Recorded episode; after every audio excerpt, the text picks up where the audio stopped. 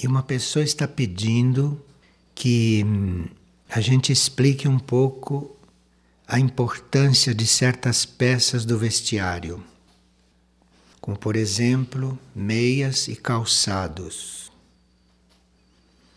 Os pés representam o nosso contato direto com a terra. Então, os pés são pontos muito importantes não só por aquilo que a gente recebe diretamente da terra, como também para aquilo que a gente elimina, que sai pelos pés e que a terra absorve. Os pés são pontos muito importantes, não só para a eliminação de impurezas psíquicas que podem sair pelos pés, como também são importantes pela recepção de forças e de energias magnéticas que a Terra produz. Então, os pés deveriam estar o mais livres e cômodos possível. Vocês sabem que os antigos andavam de sandálias mas as forças involutivas realmente evoluíram muito no planeta e as sandálias foram se transformando em sapatos apertados, é? sapatos de salto, enfim, tudo aquilo que seria o contrário da situação evolutiva.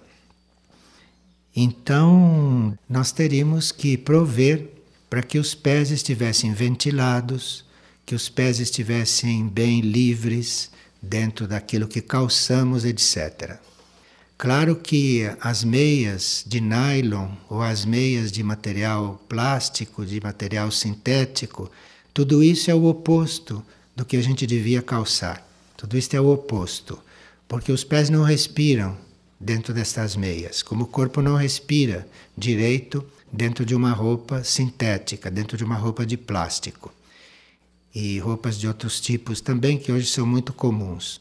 Mas quem tem uma tendência para cuidar destas coisas e quem tem a possibilidade também de se dedicar a isto, faz um bem para o seu corpo físico.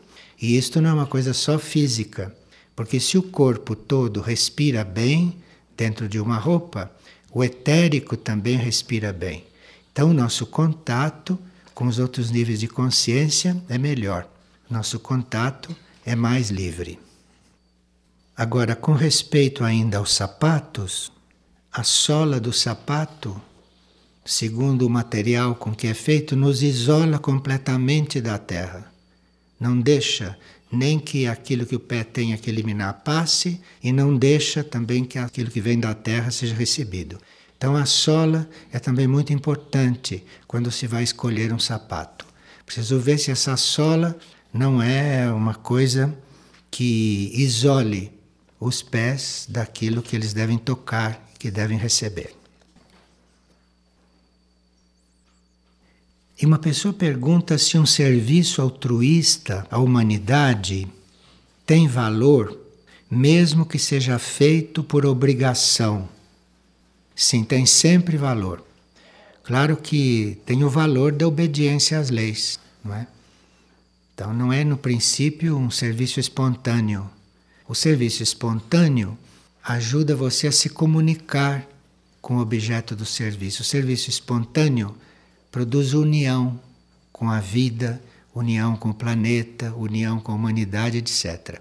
Se não é espontâneo, se é uma coisa que a pessoa optou por fazer para obedecer às leis, vai trazer todos os benefícios da obediência, todos os benefícios do serviço, não? Mas uma união menor por não ser ainda uma coisa completamente incorporada. Agora, quando nós começamos a servir, mesmo por obrigação, obrigação kármica, obrigação de consciência, etc., mesmo que seja por obrigação, isto desenvolve energias positivas. E isto, com o tempo, vai se tornando natural na pessoa, bem incorporado. E uma pessoa está pedindo para nós falarmos sobre exercícios de renúncia, de desapego e de impessoalidade. Em princípio, a gente teria que considerar renúncia, desapego, impessoalidade, coisas internas. Nós estamos pedindo que isso se realize em nós internamente, isto é, realmente, que o nosso ser superior, que a nossa alma realize esses movimentos em nós, realize esse desenvolvimento em nós.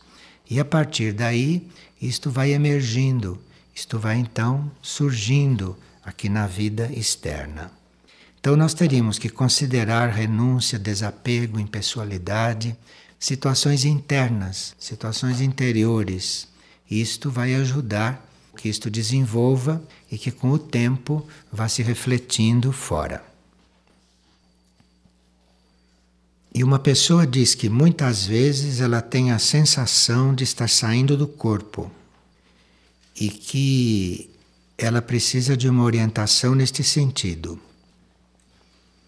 Você de manhã, quando acorda, quando desperta, como primeiro ato você deu uma ordem mental para que isto não aconteça mais. Você faça um voto, faça uma intenção de não sair do corpo depois de desperta. E precisa dar uma ordem para você mesma, dar uma ordem para sua mente, dar uma ordem para o seu emocional, enfim, você deu uma ordem para si mesma. A partir de agora nós vamos ficar no corpo, não vamos nos retirar do corpo. Porque essas fraquezas têm fim, a gente põe um termo nessas fraquezas quando toma uma decisão. Toma uma decisão, se volta para os corpos e dá a ordem. E esses corpos vão obedecer, esses corpos vão se adaptar. E esta mesma pessoa diz que ela tem medo de várias coisas, como por exemplo dirigir automóveis, que ela é muito insegura em determinadas ocasiões. O que ela deve fazer? Então, se ela quando desperta de manhã fica nesta situação de indecisão, se ela não ocupa todos os corpos com esta consciência de desperta, ela pode sim ficar nesta situação dela estar mais ou menos dentro do corpo e do corpo está sendo ocupado com outras forças que não são ela. Então precisa essa decisão para entrar completamente no corpo, para não deixar áreas no corpo desocupadas. Porque estas áreas desocupadas podem sofrer até infiltrações de pensamentos alheios, de coisas alheias ou de forças que estão circulando.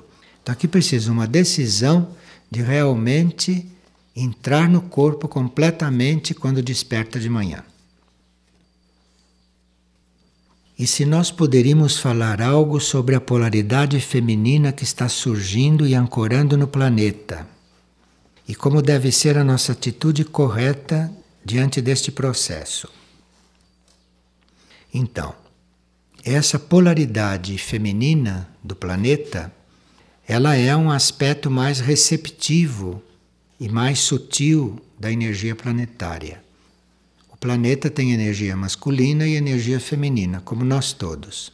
E como nós estamos na etapa da polaridade feminina, desenvolver no planeta, compensando os longos períodos de polaridade masculina que houve, então agora a energia planetária está mais receptiva e isto é muito importante porque o planeta fica mais aberto, mais receptivo à energia de outros mundos, de outros astros, não outros níveis de consciência. O planeta se tornando mais feminino, isto dá uma condição de maior expansão da consciência para todos os seres que estão neste planeta. Mesmo, claro, os seres masculinos, os seres que têm energia masculina. E isto induz os seres a uma maior interiorização também, um maior recolhimento. Os animais têm sido muito mais sensíveis a essa transformação do planeta do que nós. Os animais têm sido mais sensíveis. Vocês notam que os animais quando estão em contato com esta energia, quando estão mais abertos a esta energia, ou quando são ajudados a entrar nesta energia, que eles se tornam mais silenciosos, mais calmos, mais tranquilos, mais harmoniosos. Isto é muito evidente nos animais domésticos. Então, às vezes, um animal doméstico pode nos dar muitas referências com respeito a isso, porque eles têm respondido muito a esta polaridade feminina, a essa receptividade e a esta maior sutileza. Agora, nós sentimos e percebemos que estamos sob esta energia feminina, isto, claro, que não tem nada a ver com energia sexual, né? Isso tem a ver com energia geral. Então, nós percebemos que estamos bastante em contato com esta energia e que estamos bastante receptivos e que esta energia está fluindo, porque nós percebemos que o nosso individualismo, o nosso egoísmo, vai se transformando em consciência de grupo. Então, inconscientemente, nós vamos já nos ocupando de grupo. E quando percebemos o grupo, a vida de grupo, o serviço ao grupo, a aproximação nossa com o grupo, quando percebemos está se tornando importante para nós, está se tornando essencial para nós. E aqui então está havendo um equilíbrio dentro dos indivíduos da consciência estritamente individual, egoísta, para esta consciência de grupo, para esta consciência mais inclusiva. Então, quando nós começamos a perceber que a nossa tendência está mais grupal, que o nosso individualismo está mais contido, está mais controlado ou está mais trabalhado, então nós podemos já pensar, podemos já aspirar a um prosseguimento do desenvolvimento desta energia feminina. Além desta energia grupal, desse serviço grupal, nós podemos já estar visualizando uma um modo de perceber mais as coisas do planeta, as necessidades do planeta, um modo de nós nos oferecermos, estarmos mais disponíveis para um serviço planetário, um serviço mais amplo do que possa ser o serviço grupal. E assim essa polaridade feminina irá levando o planeta a ser influenciado ou a ser receptivo a energias mais elevadas, a energias superiores, de estrelas, sóis, etc., e vai levando a humanidade a ir se expandindo para uma consciência grupal, para uma consciência planetária, e depois, quando esta energia estiver muito mais desenvolvida, até para a consciência cósmica. Então, isto é o trabalho que a energia feminina está fazendo. E se podemos falar a respeito da energia de repulsão e qual a melhor atitude diante dela? A repulsão é uma energia que nós temos no espírito. Nós não temos repulsão na personalidade e nem temos repulsão declarada na alma. A repulsão é uma energia do espírito. E, em certos casos, em certos estados da alma, em certos estados da personalidade, a energia da repulsão é muito necessária. Então, nós podemos invocar esta energia, não? Pensando no nosso espírito, nos entregando ao nosso espírito, porque ele tem esta possibilidade de repelir, ele tem esta possibilidade de fazer uma purificação muito mais intensa, muito mais decisiva e muito mais rápida que a purificação normal que a gente faz com as forças da personalidade ou que faz com as possibilidades da alma. Quando a personalidade está buscando a purificação, o mais adequado é a energia da inteligência, é a energia da habilidade, é o terceiro raio ou o segundo raio, que pode também surgir como um elemento dissolvente das dificuldades. Agora, quando se trata da alma, já tem que haver algo do espírito, algo da mônada, que venha ajudar esta alma a fazer esses processos de purificação. Aqui é que a repulsão vai se tornando útil. E esta repulsão pode também refletir na personalidade. Mas claro que uma repulsão refletida na personalidade não tem a mesma força que ela tem originalmente no espírito. A repulsão pode produzir verdadeiros milagres. Se nós detectamos algo em nós que está sendo de difícil transformação, nós podemos apelar para o nosso espírito, podemos apelar para a nossa mônada, e se o nosso espírito entender que nós podemos suportar a energia da repulsão, ele pode nos liberar com bastante facilidade, porque ele tem esta energia. E uma pessoa pergunta se a asma é apenas uma desarmonia física. Não, não. A asma é a falta de desenvolvimento espiritual em vidas passadas. Então, quando nós tivemos várias oportunidades de desenvolver espiritualmente e recusamos essas oportunidades, preferimos dar mais atenção a um desenvolvimento material do que a um desenvolvimento espiritual, nós estamos no caminho da asma. Estamos no caminho desta dificuldade de respiro espiritual que no plano físico reflete como asma ou outras dificuldades pulmonares. Então é preciso aqui um trabalho de desapego a tudo que é material, um trabalho de soltura, de desapego, enfim, às coisas materiais, como base de um tratamento de asma. E o que significa, pergunta uma pessoa, trabalhar a síntese? Nós precisaríamos estar buscando o silêncio de um modo geral. Silêncio de pensamentos, não é? silêncio de palavras. Se nós começamos a perceber o que estamos pensando, se nós podemos controlar o que estamos pensando, nós já vamos perceber que vamos falar muito menos. Porque estamos já nos ocupando em controlar o pensamento, estamos nos ocupando daquilo que passa na nossa mente. E ao nos ocupar disto, nós não temos muito tempo para falar, não. Então, se você está se ocupando do que passa na sua mente, para você modificar a sua vontade, o que passa na sua mente, você vai falar muito menos.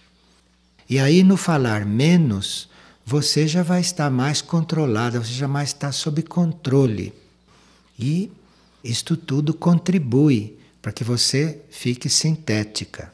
Porque se você começa a falar menos, porque você está cuidando mais do que passa na sua mente, aquele tanto que você fala tem que ser mais preciso, tem que ser mais útil, tem que ser mais correto, porque senão você sente nitidamente que está se dispersando, que está perdendo tempo, que está se esvaindo em, em, energia. Você nota isto perfeitamente, mas tudo começa quando você tem um controle do pensamento, quando você procura perceber, ver o que você está pensando. O resto é uma consequência. E aí você vai trabalhando a síntese com tudo isso. Porque se você controla o seu pensamento, você já vai sintetizando muitas coisas, você já vai eliminando muita coisa supérflua. Consequentemente, vai eliminando muitas palavras que não precisavam ser ditas. Tudo isso é síntese. E isto vai então refletindo nas ações, né? e a síntese então vai se instalando. Isto é muito ajudado pela energia desta época. Esta era de Aquário, esta era astrológica, ajuda muito este desenvolvimento, ajuda muito isto. Aqui nos mandaram um aforismo da mãe. Ela disse o seguinte: Quando você triunfou em um debate, você tem muito a lamentar, porque você perdeu uma grande oportunidade de alargar a sua consciência. Nós falamos tudo isso, né, que já falamos. Se nós começássemos a insistir nisso, ou se nós começássemos a discutir isto, se nós entrássemos em debate sobre estas coisas, estaria todo o trabalho paralisado porque trata-se de você dar aquele impulso suficiente para que a consciência seja tocada. Se a consciência foi tocada, você tem que esperar que a consciência responda. Tem que esperar que a consciência se amplie. Aí você já não pode mais forçar, porque senão você arruma tudo, fica tudo muito harmonioso, mas como a consciência não expandiu, daqui a uma semana está tudo como estava, porque não foi a consciência que cresceu, compreende? Foi só uma coisa que foi feita assim, mas a consciência não cresceu. Então, aqui, quando você triunfou em um debate, então acabou o debate. Mas semana que vem está tudo aí de novo. Porque não há uma manutenção, quer dizer, não há uma incorporação desta harmonia. A ordem não está incorporada, compreende como é? Note, não estamos fazendo polêmica nem debate, estamos lendo o que a mãe disse e nós temos que mudar, temos que amadurecer, temos que crescer mas em consciência. Porque se você cresce em consciência, aí você não consegue mais viver em coisa desarmônica, viver em desordem. Se a sua consciência cresce, se você passa por um fio que está caído ali, você vai lá e vai dar um jeito de arrumar aquele fio. Você não pode conviver com isto, entendeu? Quer dizer, isto é uma fase, é uma etapa. Agora, quando é feito em grupo, Aí é outra coisa. Aí em grupo, aí você tem que ter mais paciência, né? Porque enquanto aquele fio não incomodar a todos, só incomodar um ou dois, ele vai ficar ali. Porque corresponde ao grupo, compreende? Porque corresponde, as coisas correspondem a nós.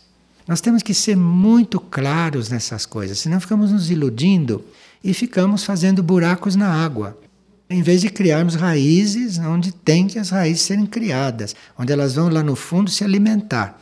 Não ficamos criando buracos na água. Então, quando você triunfou em um debate, você terá muito a lamentar, pois você perdeu uma grande oportunidade de alargar a sua consciência. E a pessoa que mandou isto pediu que a gente desenvolva este tema, porque aqui deve haver uma chave maior ele diz, como grupo, neste momento, a gente possa encontrar. O valor do silêncio também nós teríamos que reconhecer, não? O valor do silêncio. Quando ela diz que na polêmica nada se constrói, é porque uma polêmica é sempre uma desarmonia. Polêmica não é uma harmonia.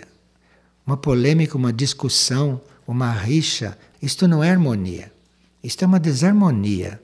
Então nós teríamos que evitar esta desarmonia, porque a forma de nós nos encontrarmos não deve ser esta. Então nós temos que cultivar o silêncio em princípio, por isso estamos falando em silêncio, no valor do silêncio, né? Porque trata-se de nós, no silêncio, irmos fazendo uma penetração, uma penetração de uma área do nosso ser, uma penetração de um nível do nosso ser que está além do pensamento, que está além da mente que pensa. Então, a uma certa altura, não adianta você ficar discutindo, você ficar trabalhando pensamento. Você tem que ir além. Você tem que penetrar isto e tem que chegar numa área além desse pensamento, além dessa discussão, Além de tudo isso, você tem que penetrar. Agora, para você penetrar, precisa que você constate e veja que não consegue. Então aí você já sabe que tem que penetrar, você tem que ir para outra área, tem que ir para um outro nível. Agora, isto é grupal. Num lugar como este, isto é grupal, isto não é individual. Isto pode ser individual lá numa pequena área, que está sob a nossa direta responsabilidade. Mas isto num centro espiritual. Isto uma pessoa só não resolve, duas pessoas não resolvem. Isto é grupal. Então nós temos que estar com isto muito presente. E isto só pode acontecer quando você constata as coisas, mas em vez de sair discutindo, em vez de sair em polêmica, você constata as coisas e vai para o teu interior vai para o teu interior, não? E mesmo que você tenha uma ação externa, mesmo que você tenha uma atividade externa imediata, até para socorrer aquilo, para corrigir aquilo, não deixe de fazer um movimento para o teu interior. Porque sem esse movimento para o teu interior, você não faz contato com o interior de outros, ou com o interior de seres, com o mundo interior, com a vida interior. Porque quando você arruma tudo isto aí fora, você arrumou, você fez a sua parte, mas isso tem que ser mantido pelos devas, isso tem que ser mantido pelos animais, pelos micro-organismos, pela vida vegetal, pela vida mineral. Aqui é um trabalho de colaboração e nós temos que estar muito unidos com tudo isto. Não há possibilidade de fazer isto sem silêncio. Não há possibilidade. Se não há um certo silêncio, se não há uma certa harmonia, se não há um som interno que possa estar refletindo ali, não tem começo essas coisas. Não tem começo. Por mais que a gente desenvolva consciência, por mais que a gente toque uma mente superior, aquela vibração só desce para o plano físico através do silêncio.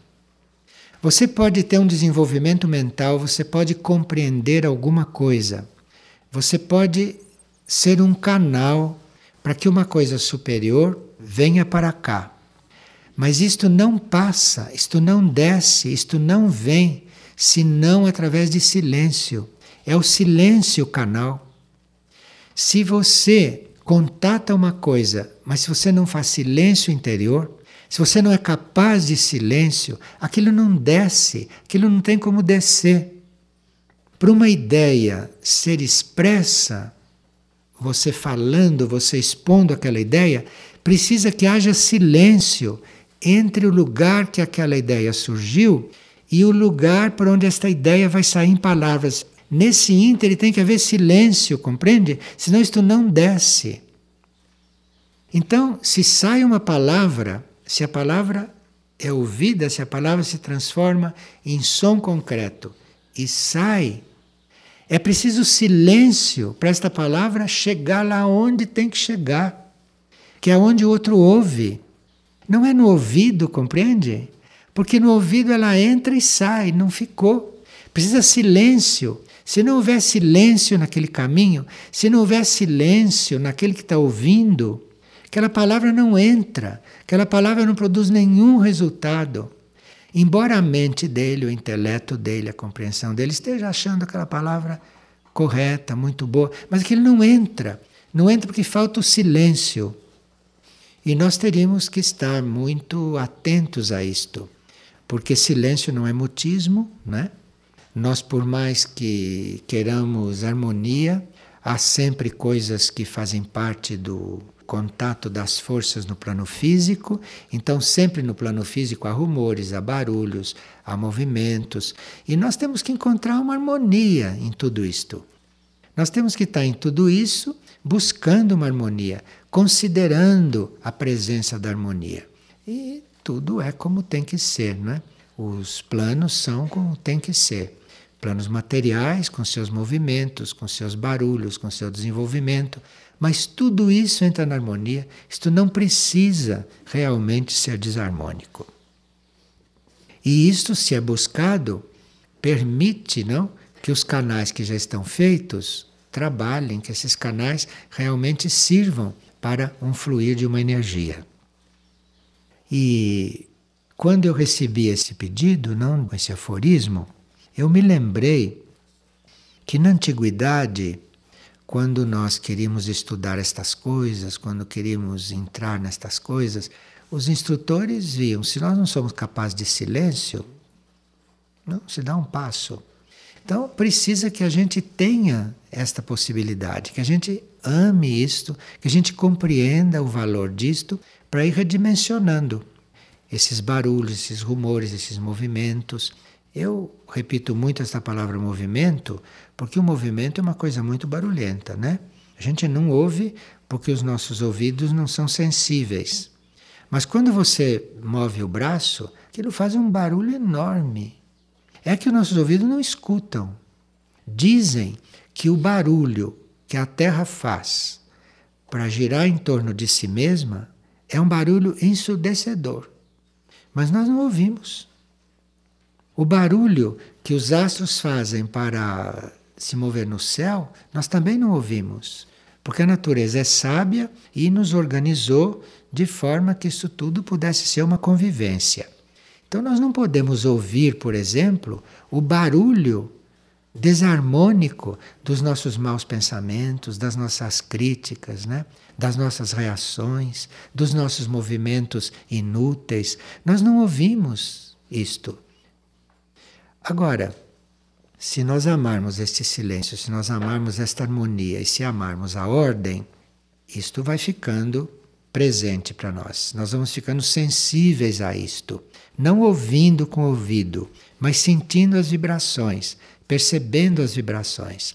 E quando a gente começa a perceber vibração, a gente fica querendo ser harmonioso. Baixa vibração incomoda, vibração grosseira incomoda, vibração desarmônica incomoda. Então você entra num outro sistema de estar na vida, de estar na vida física, de estar na vida emocional e de estar na vida mental. A vida nos ensina isto se nós quisermos aprender. Não precisamos de instrutor para estas coisas. A vida vai nos ensinando, mas a gente tem que estar realmente atentos.